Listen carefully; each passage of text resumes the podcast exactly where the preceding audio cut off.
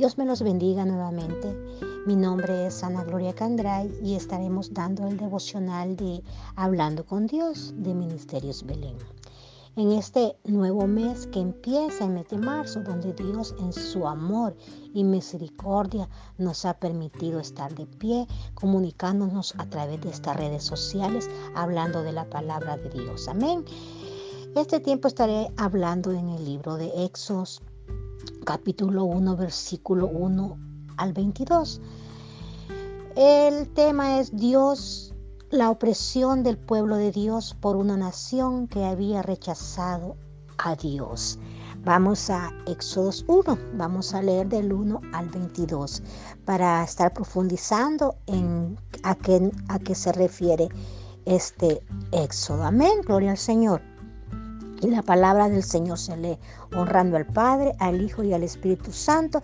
Y espero en el Señor Jesucristo hacerme entender. Estos son los, son los nombres de los hijos de Israel que entraron en Egipto con Jacob. Cada uno entró con su familia, Rubén, Simeón, Leví, Judá, Isaacar, Zabulón, Benjamín, Dan, Neftalí, Gad y Aser. Todas las personas que le nacieron a Jacob fueron setenta y José estaba en Egipto. Y murió José y todos sus hermanos y toda aquella generación. Y los hijos de, de Israel fructificaron y se multiplicaron. Y fueron aumentados y fortalecidos en extremo y se llenó de ellos la tierra. Amén, gloria a Dios. Entre tanto se levantó sobre Egipto un nuevo rey que no conocía a José, que no escuchó jamás de José, ¿verdad? Y dijo a su pueblo, he aquí el pueblo de los hijos de Israel es mayor y más fuerte que nosotros. Ahora pues seamos sabios para con él, para que no se multipliquen y acontezca que que viviendo en, viniendo guerra, Él también se una a nuestros enemigos y pelee contra nosotros y se vaya de la tierra. Entonces pusieron sobre ellos comisarios de tribus de los que, de los que molestasen con, su con encargas y edificaron para Faraón las ciudades de almacenaje, Pitón y Ramasés pero cuando más los oprimían, tanto más se multiplicaban y crecían de manera que los egipcios temían a los hijos de Israel. Verso 13. Y los egipcios hicieron servir a los hijos de Israel con dureza y amargaron su vida con dura muchedumbre, en, en hacer barro y ladrillos y en toda labor del campo en todo su servicio al cual los obligaron con rigor. Y habló el rey de Egipto a, los, a las parteras de las hebreas, una de las cuales se llamaba Cifra y la otra Fua, y les dijo, cuando asistáis a las hebreas en sus partos y veáis el, el, sexo, si es hijo, matarlo, si es hija, entonces viva. Pero las parteras temieron a Dios y no hicieron como les mandó el rey de Egipto, sino que perseveraron la vida de los hijos. Y el rey de, de Egipto hizo llamar a las parteras y les dijo, ¿por qué habéis hecho esto que habéis preservado la vida de los niños? Y las parteras respondieron a Faraón, porque las mujeres hebreas no son como las egipcias, pues son robustas y dan a, luz antes que las parteras vengan a ellas. Y Dios hizo bien a las parteras y, y, su pueblo se multiplicó y se fortaleció en gran manera. Amén. Gloria al Señor, ¿verdad? Así vamos a estar vamos a estar profundizando más, ¿verdad? En este tema, ¿verdad? Donde Dios prometió a Abraham, a Isaac y a Jacob tres cosas, en lo que se conoce como el pacto abrahámico. El primero era la tierra, segundo, descendencia, y tercero era la bendición. Amén, gloria a Dios. Vamos a meternos en una historia que es muy dura, ¿verdad? Pero también tenemos que ver qué nos dice el Señor, ¿verdad? Cuando nos dice en primera de en Juan 1, ¿verdad? 11 al 12, donde dice que a los suyos vino y los suyos no le recibieron. Amén. Dice, la historia del Antiguo Testamento es una historia en donde todo es color de rosa, donde no todo, ¿verdad? A veces decimos, vos crees que todo es color de rosa. Podemos decir que es un, es un largo y doloroso relato de cómo Dios amó a Israel como un esposo a su esposa. Pero esta esposa escogió una y otra vez prostituirse al entregarse a ídolos y rebelarse contra el amor de, del Señor. Es la historia de un Dios paciente ante el pecado de su pueblo de duro corazón. Amén. Debido a estos, a esto, leer honestamente el pecado de Israel que se narra en el Antiguo Testamento hace que nos preguntemos, ¿cómo pudo Dios escoger como su pueblo a esta nación tan idólatra? Si Dios sabía que esta nación iba a ser tan pecadora, mala y rebelde, porque les dio tantas bendiciones y les mostró un cuidado especial que ellos sin duda no merecían. Ahora vamos a, a ver por qué, la razón por qué Dios hizo esa elección. Amén. Dice, el Señor responde a esas preguntas en uno de los textos más importantes para poder entender el Antiguo Testamento. Presenta, prestemos atención, ¿verdad? Lo que nos dice para que podamos entender por qué Dios hizo esa elección. Amén. Moisés dijo, guiado por Dios al pueblo de Israel al final del Éxodo. El Señor no supo, no puso su amor en ustedes, ni los escogió por ser ustedes más numerosos que otro pueblo, pues eran el más pequeño de todos los pueblos, más porque el Señor los amó y guardó el juramento que hizo a sus padres el Señor lo sacó con mano fuerte, lo redimió de casa de servidumbre de la mano de Faraón, rey de Egipto. Eso lo podemos buscar en Deuteronomio 7:7. 7. Sí, leímos bien, Dios escogió a esta nación, porque el Señor la amó, cumpliendo así su promesa hecha a los patriarcas, por pura gracia, en otras palabras. Y esto puede sonarnos muy extraño. El Señor les dice, yo no los amo a ustedes porque ustedes sean más grandes o menos que otros. Yo los amo a ustedes porque yo los amo. Se trata de un amor tan soberano que muestra mentes finitas, humanas, jamás podrán terminar de comprender. ¿Verdad? El amor de Dios es grande, ¿verdad? Y en su misericordia nosotros nunca podemos entender a qué magnitud el Señor nos amó. Nuestro Dios es la clase de Dios excelso, poderoso e indomable que ama y escoge a pecadores desde la eternidad, totalmente por gracia, sin que ellos deban cumplir una condición para ser amados por Él de esta manera tan íntima y especial como él había dicho a Moisés.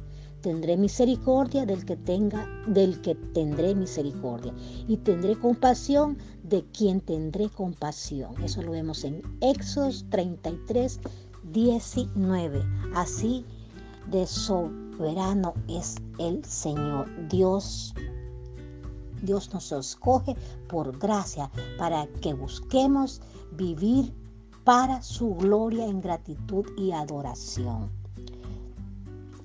Escogidos de la misma manera, conocer que la nación de israelita, la nación israelita fue escogida solo por gracia, porque Dios los amó, es importante para nosotros porque nos recuerda que así como Dios escogió a pecadores que sean suyos, La Biblia afirma que los creyentes hemos sido escogidos de la misma manera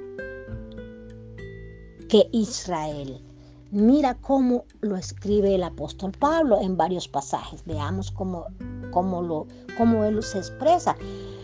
Pues consideren, consideren, hermanos, su llamamiento. No hubo muchos sabios conforme a la carne, ni muchos poderosos, ni muchos nobles, sino que Dios ha escogido al necio del mundo para avergonzar a los sabios y Dios ha escogido lo débil del mundo para avergonzar a lo que es que es fuerte. También Dios ha escogido lo vil y menospreciado del mundo, lo que no es para anular, lo que es para que nadie se jacte delante de Dios. Corintios 1, 26, 28. Amén, gloria a Dios. A los que de antemano conoció, amó. También los predestinó a ser hechos conforme a la imagen de su Hijo, para que Él sea el primogénito entre muchos hermanos. Lo vemos en Romanos 8:29.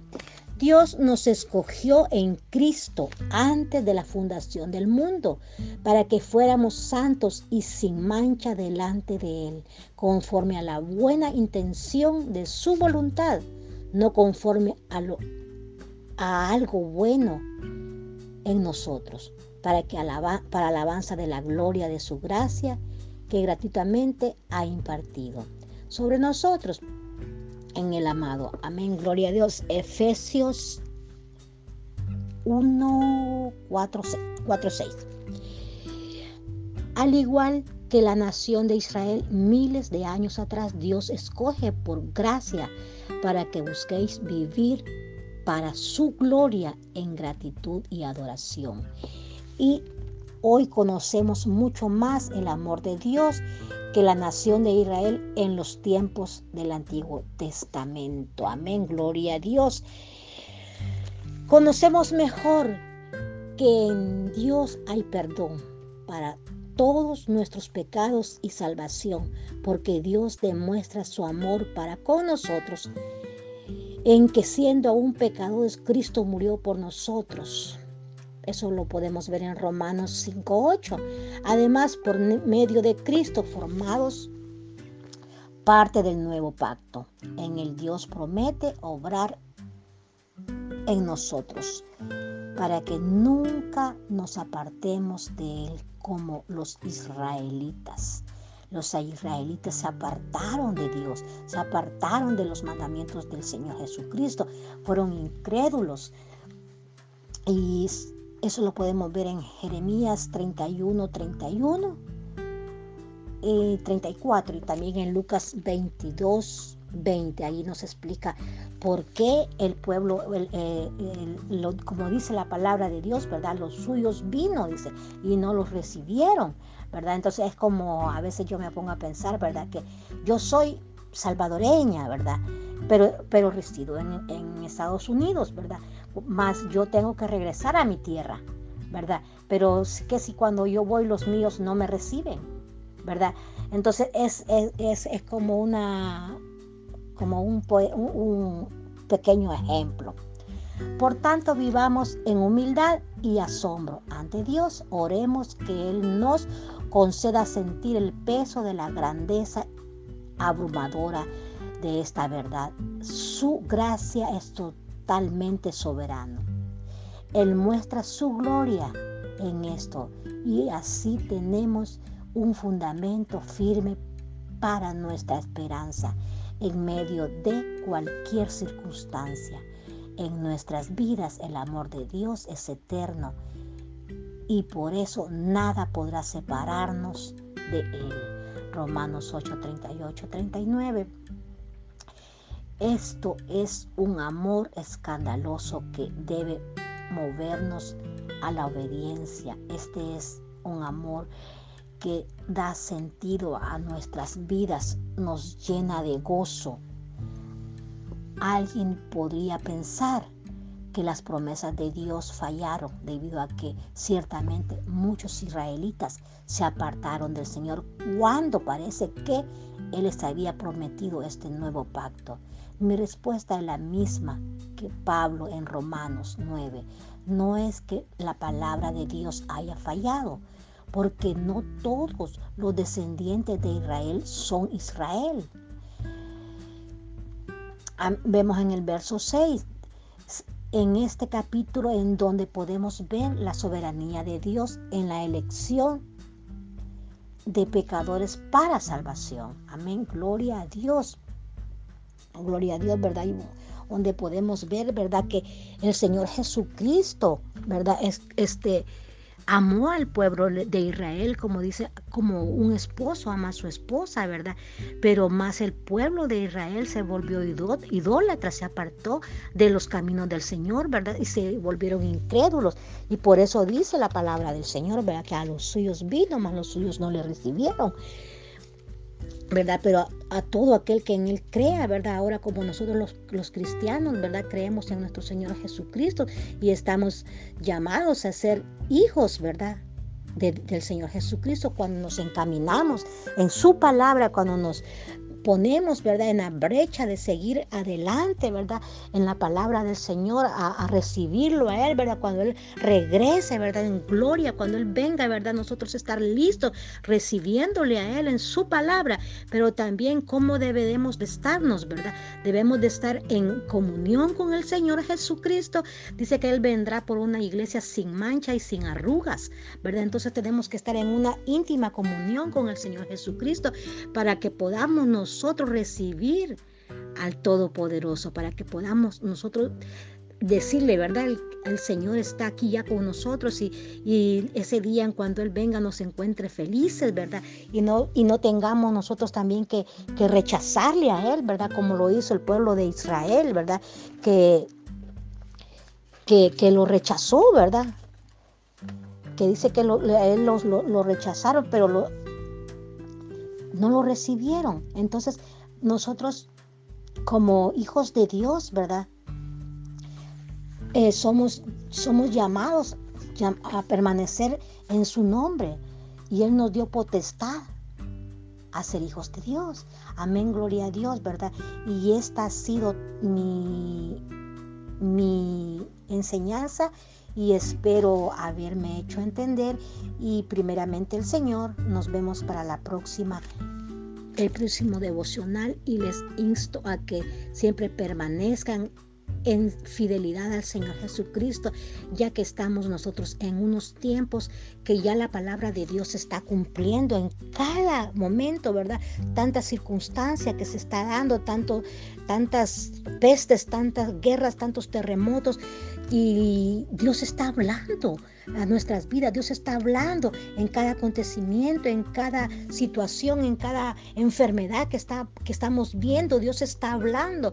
Y los hijos de Dios no tenemos que tener nuestros oídos cerrados a todo lo que está el Señor hablando en cada situación, ¿verdad? Abramos la palabra de Dios para que nos instruyamos en los tiempos ya venideros, ¿verdad? Y que estemos firmes anhelando, ¿verdad? Al recibimiento de nuestro Señor Jesucristo para que seamos nosotros llevados con Él, ¿verdad? Y estemos listos, ya preparados.